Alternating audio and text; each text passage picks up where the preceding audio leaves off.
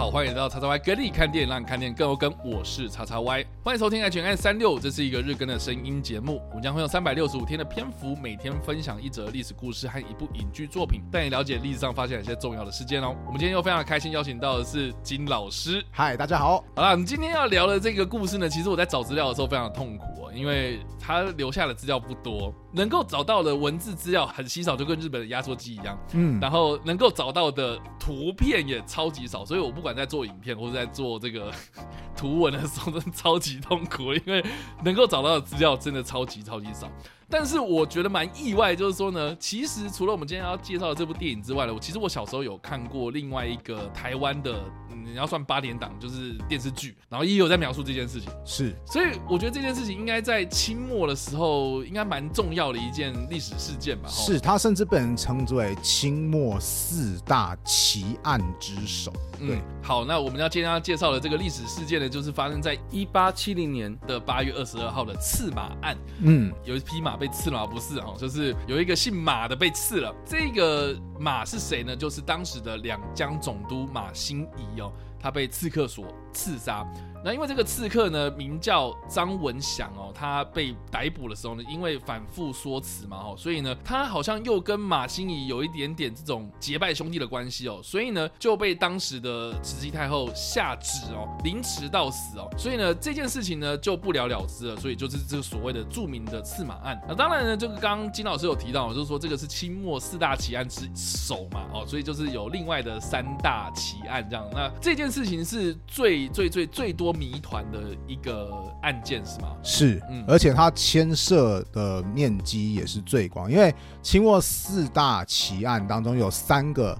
其实都比较偏向所谓的民事诉讼，就只有这个刺马案，它是两江总督竟然被刺杀。我顺带跟大家讲一下，两江总督是一个什么概念？就是小当家会去服侍的哦，那是李提督啦，那提督跟总督不一样。对，好，总督他其两江总督是哪两江呢？其实他是指说今天的江苏省、江西省外加。安徽省，它其实很特别，它不是只有管两个省份而已，它管的是三个省份。所以当时有一个说法是说，如果论各地总督哪个最重要？不用怀疑，一定是直隶总督。为什么？因为直隶总督里面当中很容易就会管辖到首都北京，这个是各地当中最重要。但你要讲南方哪一个总督最重要，就是这个两江总督，因为他实际上管的是三个省份，而这三个省份当中的江苏省，它从明朝开始就是一个非常富庶的一个省份，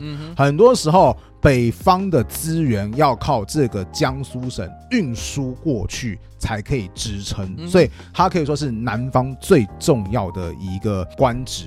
结果他的总督被人暗杀了，你说这件事情能够不扯，或者说他的能够影响能够不大吗？所以他才会被称作为清末四大奇案之首。而且你能够想象他是怎么被刺杀？简单讲，就是马新仪这个人，嗯，他在平定太平天国之乱之后，他当上了两江总督。有一次他去巡视的时候，在民间巡视的时候，巡视到一半，突然就有个人冲出来，就把他给暗杀掉了。哇塞，这种事情！发生在现代，你敢信吗？有点像是我们的行政院长说：“哦，我下乡巡视一下，结果走到一半，啪，他就死掉了。”对，就是光天化日之下都对啊，为什么没有随护，或是怎么会是这么这么这么轻易就发生这个事情啊？当然，刺客很快就被活逮了，他叫张文祥。那当然，大家开始审问说：“你为什么要杀死马新仪？”然后结果接下来这个张文祥从头到尾他讲话就反复不一，他有很多说法，其中一个是说：“哦，我们那个曾经是那个就是拜把兄弟，拜把兄弟啊，结果他背叛我们啦哈，最后那个什么我。”才把给挂掉的啦，或者是他有时候突然会说，哦，我就只是受人指使的，我其实不知道为什么，反正就是叫我做什么事情我就做嘛。其实这个说法反而让很多人开始警惕起来，因为如果是前面一个，你还可以说，哎，有点扯，但是反正就是你们结拜兄弟的事情嘛。可是后来他当他如果他说出说。我就只是一个工具人呐，有人指使我的，谁谁指使你去杀一个两江总督？这绝对不会是一般人，所以大家就说来彻查彻查，给我彻查这里面当中发生什么事情。当时就非常非常多的谣传说，哎，到底怎么回事？那民间版本比较三八一点啊，就开始这个穿凿附会说，哦，没有啊，人家马新仪啊，就遇到那个张文祥啊，还有另外一个就是三个人啊，拜把兄弟啊，结果后来马新仪睡了，这是拜把兄弟的老老婆啊，还把那个拜把兄弟给挂啦。啊，张文山就觉得不行啊，我那个背叛我们的情谊，于是把给人捅掉。啊你看马欣怡这个家伙，自己那个私德有问题，这个民间版本最喜欢附会的说法，但是有官方的臆测，其中一个臆测就是，哎。这个马欣怡他好像跟一些政治斗争有关系。什么政治斗争呢？我刚刚讲过，马新仪他是在太平天国之乱结束之后当上了两江总督。嗯，而太平天国他是在清朝的中后期重大的一个反抗清朝的一个事件啊，里面的人都还蛮神经病的，说什么他自己是耶稣的弟弟啊，哈，那个上帝的第二个儿子啊，哈，洪秀全呐，哈，这个太平天国那。镇压太平天国后期很重要的一股力量，就是由湖南人曾国藩所组织的军队，叫做湘军。那湘其实就是指湖南的意思。那这个湘军当时呢，镇压了太平天国，已经。随着他们的军队规模还有军工的扩大，到了什么地步呢？当时甚至有人说：“哎呀，当时全天下掌握部队的十个将领啊，九个是从湘军出来的啦，甚至那一个不是。”湘军的也从跟湘军有很大的关系，像除了湘军当中有个另外一个很有名的军队叫淮军，李鸿章所组织的淮军。而李鸿章他虽然说是安徽人，但他早年其实是曾国藩底下的幕僚，对，所以可以说是师徒关系。对啊，你看十个有九个是湖南人，剩下那个不是湖南人的人是湖南人的徒弟。哇塞，他会不会要造反呐？所以其实当时在太平天国就是要即将被平。定的后期的时候，就已经有人说：“哎，裁军，裁军，你那个湘军必须得裁军，因为国家也用不了那么多部队了嘛。”那很多将士们就觉得很不爽，说：“啊，我为国家拼死拼活啊，那个你说裁就裁，我以后没工作怎么办？”那谁是负责裁军工作呢？起码在两江区域负责裁军工作就是这个。马新仪对，那马新仪他原本底下也有部队，他就说我我也裁军，我以身做表率，我也裁军啊，其他人们也得跟着一起裁军。那听说啊，这就可能引发其他人不爽，就是哎，你动到我利益，所以就借机这个来一个政治的谋杀。总之，当时这个案情非常非常的焦灼。然后后来慈禧太后就说：“哎呀，这看起来。”好奇怪啊！那这样子好了，找人来审好，找谁？曾国藩。哎，你们 湘军不是好像听说有牵涉其中吗？你给我去审，对你去审，你去审。那人家把他灭口了没？然后那个什么，然后然后那个就知道那个，然后曾国藩动向也是非常非常神奇。照道理讲，你被指是说你赶快去审，把那个张文祥再去给我审一遍。然后，好，曾国藩说好，我知道了。好，就开始开始摸啊，然后就说啊，要要不然就说哦，身体不好啊，或者。说啊，这个最近航道有点那个受阻啊，好，我再等一下时间哈，就一直拖，一直拖，一直拖，然后慢慢的、慢慢的、慢慢的才抵达两江总督的所在地，然后准备去审理这个案件。然后审理的过程当中，又常常就是这样，这个时候好，我们开始审理，然后其实好像也没有很认真在审，常常审审审审到一半，然后曾国藩说好。今天就审到这边结束，好，然后其他与会官员像什么就是傻眼，我们有点像我们今天的法务部门，就是说，哼，他讲了个东西乱歪歪七扭八，我们都还没搞清楚状况，你就说好，就审到这边。改天再审，这个其实他在当年有个术语叫熬审。什么叫熬审？就是因为那个以前犯人比较没有人权上面的注意嘛，就是好，如果你要一个犯人，就是你觉得他讲话有问题怎么办？就是一直不断的审问他，因为审问的官员我可以休息嘛，就是啊，我今天审审了，我我审审你审到累了，好，我明天休息，换另外一个官员继续去审。然后可是犯人就是那一个啊，我今天被审，明天又又又被审，后天还要继续被审，大后天继续被拉出来审，一直审个没完没了。到最后，犯人很容易就是精神崩溃，好像就说：“好，你说什么就是什么啦，哈，快点，快点让我解脱吧，我不想再搞下去了。”这叫熬审。所以，反正当年就是为什么没有一个李公公出现，然后说不要再做什么口舌之争，赶快审案。莫名其妙。哎，我怎么可以这样一直拖？他没有时间限制吗？这么说啊，慈禧太后也可以说你快点去审啊。可是你看，对啊，那我怎么他他可以这样拖？他可以这样拖。我那个一句话，所有事情都显得非常非常神奇。就是那个照道理讲，如果你慈禧太后真的很不爽，那你就叫其他人来审嘛。可是你为什么那么坚持一定要曾国藩来审？对，为什么？然后曾国藩又那么摆烂，那你为什么还是要叫他来审？然后曾国藩明明那么不配合。啊！你怎么就不撤换？好，叫李公公。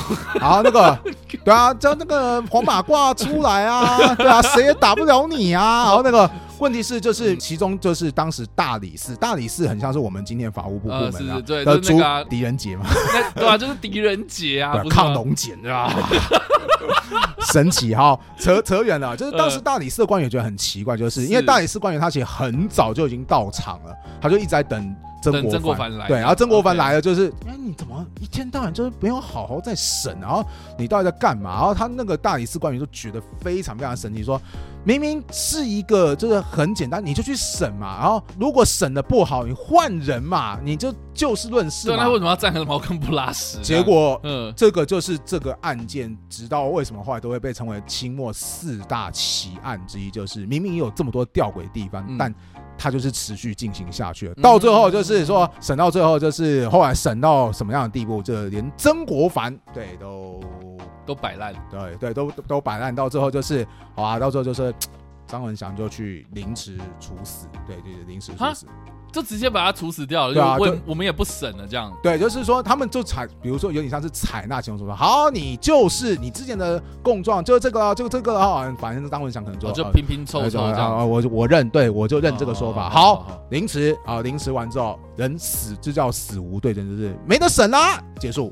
OK，对，没得啥，结束。对，然后所以这个事事件结束之后，听说就还有一些官员，像我们刚刚提到那些什么大理寺的官员，有些说辞职，我不干了。为什么？这这个这个事件影响太大了，或者是说就是啊，这粉碎我的三观。我原本以为国家。是会感谢我的，OK，然后结果没想到我都搞不清楚国家到底要干些什么东西。这个案件它就成为一个悬案。嗯，为什么张文张文祥他会去刺杀马欣怡？他说法反反复复。马欣怡他到底做了什么事情得罪别人，或者说还是说他就只是随莫名其妙被认错？因为张文祥也有曾经就是在众多众子说啊我认错人了啊，那个我其实要刺别人就不小心刺到他，这种话你也讲得出来。然后反正。那个一团谜团也没办法再继续解释了。一个南方地区最高等级的地方官员就这么死掉了，然后，所以他其实对当时的朝政一定是有剧烈的影响的。所以，这才是我刚刚说他为什么被认定是四大奇案之首，因为它不只是一个诡异的案件，它是一个牵扯很多政治能量跟政治纷争的一个案件。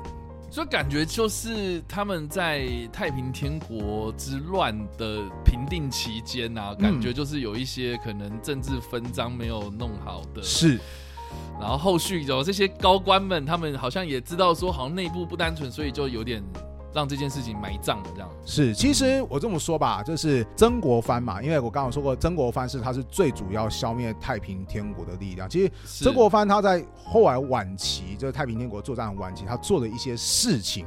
你就可以看得出来，这个人他处理的方面有点不单纯。对，我就这么说，像其中一个就是最后太平天国当时最重要的一个据点就是南京，对，就是他们的天津呐，对，他们的天津，天是那个天堂的天，他们认为说这是人间天堂，就叫天津。那当时其实太平天国势力越来越衰弱的时候，那么谁打下南京城，当然就是谁获得首功嘛，对不对？那其实。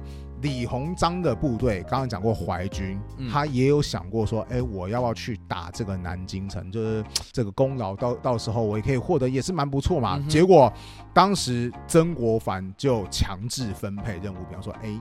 这个你去干嘛？的李那个李鸿章，你去打苏州，对你去打旁边的苏州，还有去巩固上海，哦，去保护洋人，这个也很重要。这个东西交给你。听说当时李鸿章就不是很开心，想说你这不就是把我调离，就是最主要的，你就是把最重要的肥肉给调离嘛？你就是不想让我碰嘛？那最后是谁打南京呢？是曾国藩的九弟，叫做曾国荃。好，就说你去打。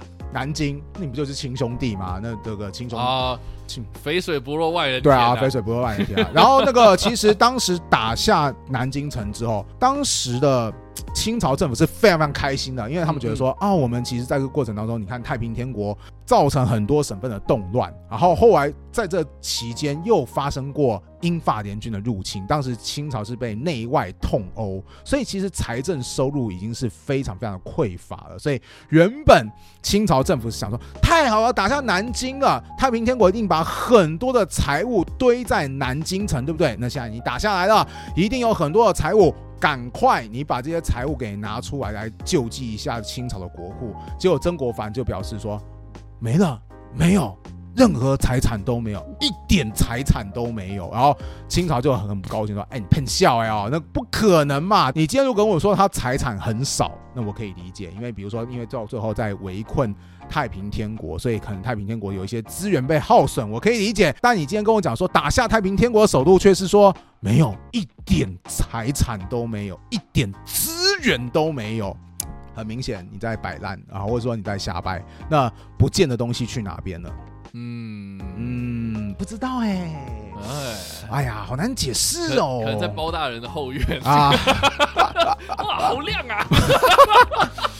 对啊，所以所以那个什么，有人可能会说啊，那不是很明显的？为什么你清朝不去彻查？刚有提到，就是在后来的后期，十个将领有九个出生于湘军，不是的那一个跟湘军都还有一点关系。像是什么清朝的名臣，像什么左宗棠，他也是湘军出身的啊。那如果清朝这么明显说，湘军你给我出来，我要跟你明明白白的算账，那万一你。曾国藩被你逼急了，他造反哗变怎么办？对，很多时候有些东西就是大家理不清楚的时候怎么办？那就是赶快就是和稀泥掩盖过去啊，够了这样。对，够了够了，我们设置一个停损点，算了，你说没了就没了，好不好？不过你的军队。麻烦，呃，你也我们也不需要乖乖一点，对啊，或者你就解散了嘛，因为我们不需要了嘛，对不对？哈，那个战争也结束了嘛，所以其实我觉得，在那个混乱时代，大家都是在台面下，或是那种没有讲清楚，就是不不可以在台面上讲清楚的情况下，各自在进行一些政治上的妥协，或是一些那个什么政治上的一些冲突，然后只是有一些事件，它到最后还是有点爆出来，而这个刺马案就被人怀疑就是在。太平天国的后期，整个清朝当时官场的派系之争爆出来的一个其中的一个很重要的关键点，所以这个算是后世的历史学者他们推测的吗？可能这种官场上的那种派系的斗争这样。你刚刚不是说你找到文字资料很少吗？对啊，所以其实这些真的也都仅能止于推测而已啊。对啊，我觉得。这样的推测就是比较符合逻辑。是，但是你说有没有铁证？不好意思，就没有铁证。然后，甚至我刚刚有一点没有讲到，就是曾国藩在审讯期间，他做的其中一件事情，什么事情呢？就是他把一些资料直接给拿去烧掉了啊！直接你你说审问的一些文字，就是审问可能相关的，可能你说书记官他留下来的一些可能审问的一些记录，这样对对，然后就把它烧，就把它给烧掉。然后当当然，其中有人有一个说法，就是说曾国藩他就说这个事情哈牵连太广哈，我现在这么做只是不想要让他再继续更多的发酵。对，有一个就是我刚刚讲的，就是他在台面下做一个停损点，对，然后就是我这么做感觉好像乍看之下我是个坏人，但是如果你真的要把这件事情给捅破了、讲明了。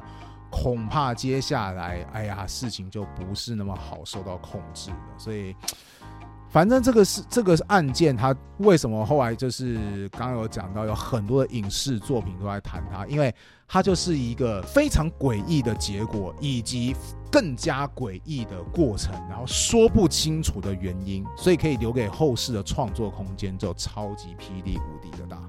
是啊，所以呢，我们今天要介绍的电影是在二零零七年上映的《投名状》这部片哦。哇，经典啊！这部片有很多经典台词啦，对。然后我记得我那时候看也是出乎意料的好看，因为我真的在看之前我没有读太多的资料。是这部片它强大的地方就在于说，即使你不知道我们刚刚前面讲那个刺马那么多的东西，你都不用知道，你光去看，你看完之后，你会觉得哇，一个好热血澎湃的一部电影啊！对对对，因为基本上那个时候我就是看到三位明星嘛，对不对？是。李连杰、金城武、刘德华，嗯，然后加上说他的导演是陈可辛啊，是，就是陈可辛啊，必属佳作这样，所以基本上我觉得导演是一个很棒的一个导演，然后演员这三个人哇凑在一起，我真的很想看出他们有什么样的火花，所以来看的过程中，我靠，果然啊是三大男星同台，真的是让人大开眼界，而且不只是这三大男星而已，有些配角他出现的时间不多，嗯，然后但是那个什么却也非常有亮点，像前阵子不是有一位演员顾宝明先生他过世吗？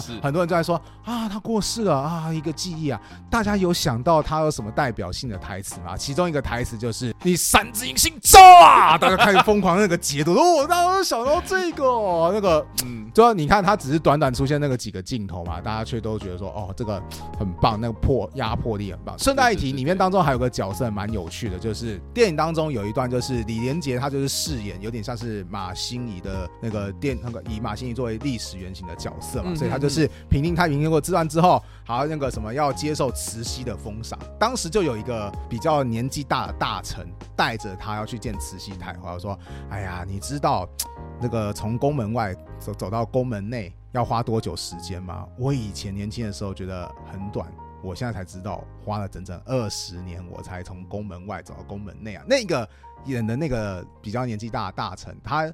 在中国大陆最有名的演绎角色是什么呢？就是老版《三国演义》。当中的司马懿是由他来演啊，好好对，所以都是一些就是当时事后大家去挖一些配角，说哇，大家都那个都是老戏骨啊，配角也很强大，对对，是一时之选啊。所以其实《投名状》这部片呢，我后来就是查了一些资料之后，才发现说哦，原来他就是刚刚金老师所可能提到的那一个哎，后来的历史学者或是一些可能民间传说所刺马案这一件事情的一些穿凿附会的说法，这样，嗯，从他可能那个马新仪他。他在这个平定太平天国的这一件事情开始聊起，因为毕竟这个刺客张文祥他有提到过，就是他之前跟马新仪是拜把兄弟嘛，嗯，所以呢，《投名状》里面，他就是描述说，哦，这个三个在这个太平天国之乱期间呢，有三个拜把兄弟，然后他们去加入了所谓的。清朝的军队吗？哦，就是有点像是投靠朝廷的军队，然后就是成立一个所谓的三字营，然后去对这个太平天国的一些据点哦进行攻击，这样子哦，所以就是当中有很多这种战争场面，然后非常非常精彩。然后呢，对于这三个人所饰演的这三兄弟的之间的情谊啊，我觉得也是描写的非常的详细，这样子非常的惊人。所以其实我觉得这整部片这样看下来啊，它确实有对于就是当时的太平天国的。历史有蛮多的详细的描述。哦，这个是我过去在历史课本上面就是比较少被提到的，因为当时历史老师就跟我讲说，哦，就是发生了太平天国之乱，我们就有一个什么洪秀全，然后之后我记得好像也有讲到说国父吧，哈，孙文他有讲说要做所谓的洪秀洪秀全第二，是。对对对，就是类似，我就想说，哦，太平天国对我的印象就是这样子。所以那个时候，其实我就觉得说，哎，太平天国家就是一个一群人在作乱嘛，哦，没什么这样子。结果我看了这部电影之后呢，我才发现说，哦，其实太平天国在当时是怎么讲，就是。势力非常非常庞大，然后而且也显示了就是清朝到了末期，然后非常非常的积弱不堪这样，是，然后有很多事情上可能要仰赖这些可能民间的武装势力，然后去帮他们做这些啊平乱的动作这样，对对对对，所以其实我觉我觉得他在呈现那个历史时代的时候，虽然这个整体故事是杜撰出来的，但是我觉得对于太平天国跟清朝这两者之间的关系，我觉得他做了很多很蛮到位的一些解释这样。我记得印象非常深刻，就是说呢，里面其中有一个桥段呢，就是说他们要去攻打苏州城嘛，然后这个苏州城的这个太平军的将领啊，就是有点像是说，好啦，我们这边已经快饿死了嘛，所以我就想说跟你谈和这样，是哦，所以呢，我们就跟你一起谈论一些可能，哎，接下来我们要怎么做啊？比如说，哎，我们这边有一群百姓跟这个士兵呐，哦，之后你们要怎么样去处理他们这样？然后这一段。过程呢，就是这个太平军的将领就有讲出了一些话，就是说，哎，当时那个清朝，哎，对他们是怎么样的不公平，然后他们遭遇到什么样的一些待遇，然后他觉得就是为什么我们要作乱的这样子一个理由。所以在那个时候，我就就是才知道说，哦，原来太平天国他们的就是，哎，为什么这群人要乱？为什么这些人对清朝政府这么这么的？嗯不信任等等的哦，就是说你们既然跟我谈，然后我也是觉得就是有点无奈了哈，就那种感觉。再加上说，其实哎，这部片其实也呈现了另外一个我觉得场面非常非常大的一个桥段，就是兵不厌诈，这是战争。哦，对，这个在历史上叫苏州杀降。简单讲，历史原型是刚刚有提到李鸿章，他负责苏州那边的战事。那他在攻坚苏州城的时候，那苏州城的太平军将领就说：“好，我投降。那你要善待我们。”然后结果李鸿章说：“OK。”但是真的接纳投降之后，他却把投降的太平军全部给屠杀了，所以叫历史上叫苏州杀降。哦，这段在。电影里面的演的时候，也是我觉得这部电影非常成功的一个地方，因为这部电影当中，你不会觉得说有任何一个人他是邪恶的坏人，然后或者说这个电影当中有绝对的就是正义的主角，因为在里面当中就是李连杰所演的角色就是啊，多突然多了这么多投降士兵，好，当时那个什么，他就拿着那个所剩无多的馒头，就就跟刘德华讲说，你现在要我们把一半的粮食分给他们。再分一半给那个什么，再分一半给给其他人，那我们弟兄们吃什么？好，那个以及就是，如果我们被这些就是那个投降军队给拖累。让其他的军队率先攻进了南京城，造成了南京城更大的损伤，怎么办？所以我现在只能赶快把他们给挂了，然后就赶快去抢攻南京城。呃，可是刘德华就表示说不行，那个人无信就是畜生。然后这是我答应过他们的。然后那个大家就开始京剧频发，比方说兵不厌诈，这是战争啊！哥，大哥是对的。哇，那个整个整个画面，然后到最后就是，甚至到最后整个将士那边。拉弓，然后去就是他没有直接 take 到说就是他们那个被射杀的状况，但是就凭着那些将士拉弓拉到后面，就是很多人声嘶力竭、呕吐都可以想象到说，就是反而更能够呈现出那种就是心理挣扎的那种震撼的场景，我觉得非常的赞，经典镜头，对啊，所以其实。我哈，反正我们都知道说赤马案最终的结局就是马新宇被杀了嘛。那所以这个李连杰所饰演的这个庞青云这个角色呢，其实就是马新宇的原型嘛。是李连杰这个角色呢，他应该之后会挂，会对会被挂掉啊，会被领便当。所以呢，不要再说我爆雷了。但是我觉得他被领便当的这一个过程啊，哈，就是透过这三个男星所饰演的这三兄弟拜把三兄弟。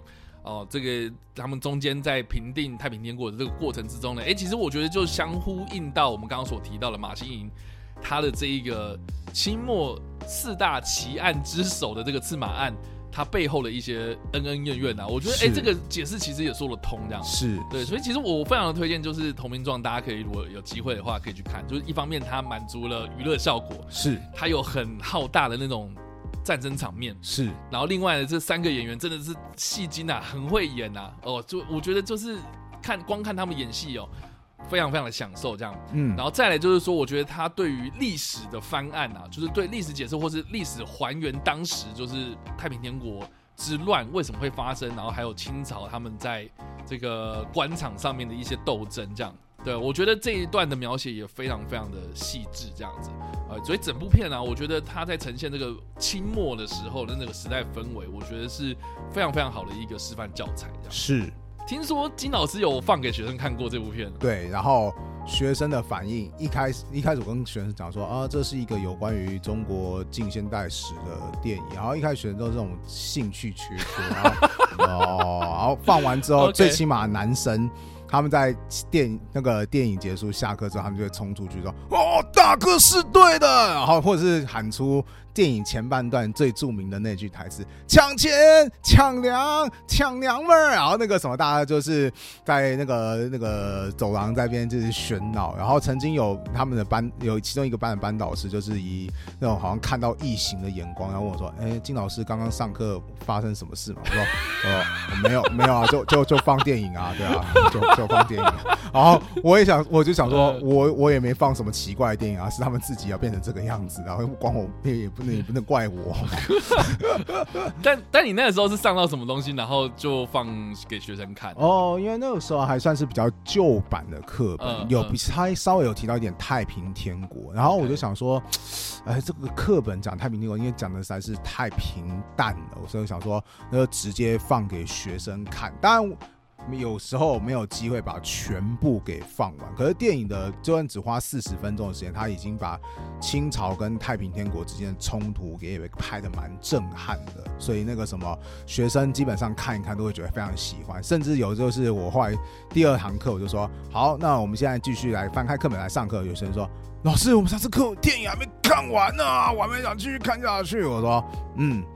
以后上完有机会再给你放，然后，但是我心里想说，啊，依照进度来看是很困难呐。不过也可以证明说，当学生主动要求说我想继续看一部电影的时候，就证明说这部电影是真的很吸引人。